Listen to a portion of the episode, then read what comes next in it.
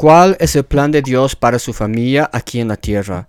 Las escrituras nos respaldan en Efesios 1, 4 y 5 que nos menciona que según nos escogió en Él antes de la fundación del mundo, para que fuésemos santos y sin mancha delante de Él, en amor, habiéndonos predestinado para ser adoptados hijos suyos por medio de Jesucristo, según el beneplácito de su voluntad. Efesios 1, 4 y 5 fue, lo es y será desde la eternidad su plan de tener una familia.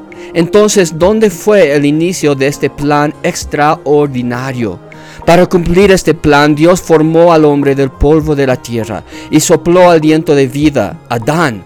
Así fue como lo puso por nombre, hecho a su propia imagen y semejanza, y estableció en medio del huerto de Edén un hermoso hogar para poder vivir en comunión con él. Para que Adán sea completo y un reflejo del Padre, le hizo dormir profundamente, le operó y de su costilla le hizo a una mujer, para que juntos unidos el varón y la mujer puedan reflejar la unidad del Dios Padre, Hijo y Espíritu Santo, el Creador de todo.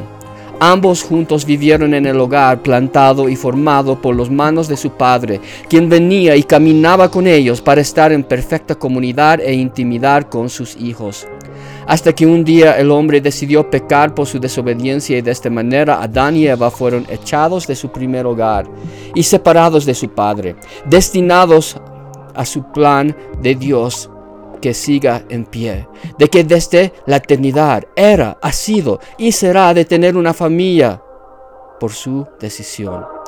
Y a Abraham le habló un día y le dijo, vete de tu tierra y de tu parentela y de la casa de tu Padre, a la tierra que yo te mostraré.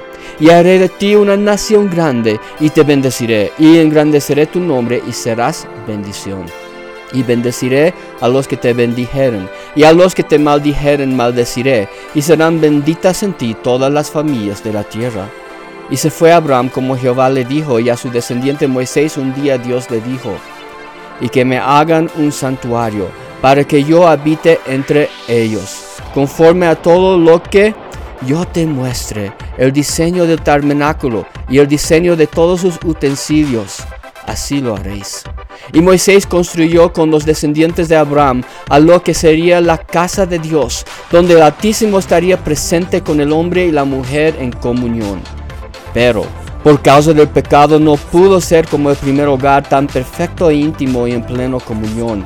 Ahora tenía división el padre tuvo su propia habitación con división y separación para mantenerse separado del pecado de sus hijos por una cortina. Y solo se podía tener relación por medio de sacrificio, muerte, derramamiento de sangre para hacer remisión y purificar de las manchas que dejan la desobediencia.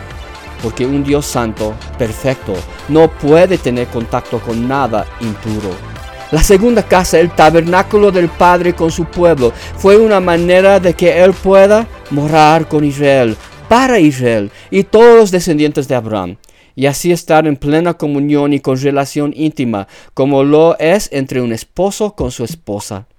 Pero la esposa Israel mostró infidelidad al amado esposo Yahweh, y la prueba de esto se mostró cuando decidió crucificar y rechazar al mismo Jesús quien vino ofreciéndose como el Mesías, el Salvador del mundo, para volver a la perfecta comunidad, comunión y unidad.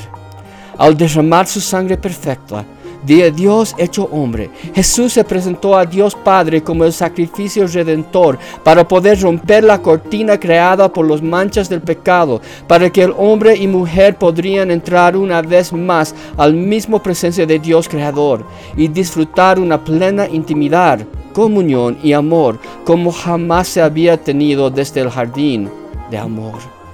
El Espíritu Santo vino a vivir en el ser de cada humano que decide aceptar el regalo de redención que Jesús ofrece por su sangre derramado en la cruz. Y llegamos a ser su hogar terrenal de Dios mismo, Padre, Hijo y Espíritu Santo en perfecta unidad. ¿O ignoráis que vuestro cuerpo es el templo del Espíritu Santo que está en vosotros, el cual tenéis de Dios y que no sois vuestros? 1 Corintios 6, 19.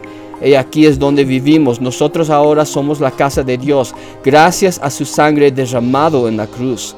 Pero ahí no termina la historia. Es claro que nos viene otro hogar, donde Jesús mismo reinará con su esposa en este lugar y vi tronos, y a los que se sentaron sobre ellos les fue dado juicio, y vi las almas de los decapitados por el testimonio de Jesús y por la palabra de Dios, y que no habían adorado a la bestia ni a su imagen, y que no recibieron la marca en su frente ni en sus manos, y vivieron y reinaron con Cristo mil años. Mas los otros muertos no volvieron a vivir hasta que se cumplieron mil años. Esta es la primera resurrección. Apocalipsis 20, 4 y 5 y este hogar también se destruirá por desobediencia y rebelión, y terminará con su gran plan de nuestro gran Padre y Rey, cuando Él establecerá la ciudad jardín eterna para morar y vivir por la eternidad donde no hay muerte, ni separación, ni sufrimiento, ni problemas. Misión cumplida. Y me mostró un río puro de agua de vida, limpio como el cristal, que provenía del trono de Dios y del Cordero. En el medio de la calle de ella y de uno y de otro lado del río estaba el árbol de la vida que lleva doce frutos, dando cada mes su fruto. Y las hojas del árbol eran para la sanidad de las naciones. Y no habrá más maldición. Y el trono de Dios y del Cordero estará en ella. Y sus siervos le servirán y verán su rostro y su nombre estará en sus frentes, y allí no habrá más noche, y no tienen necesidad de lámpara ni de luz del sol, porque el Señor Dios los alumbrará, y reinarán por siempre, jamás. Apocalipsis 22 del 1 al 5. Y ahora a esperar, para responder a la siguiente pregunta. ¿Cuál es el comportamiento de una familia real?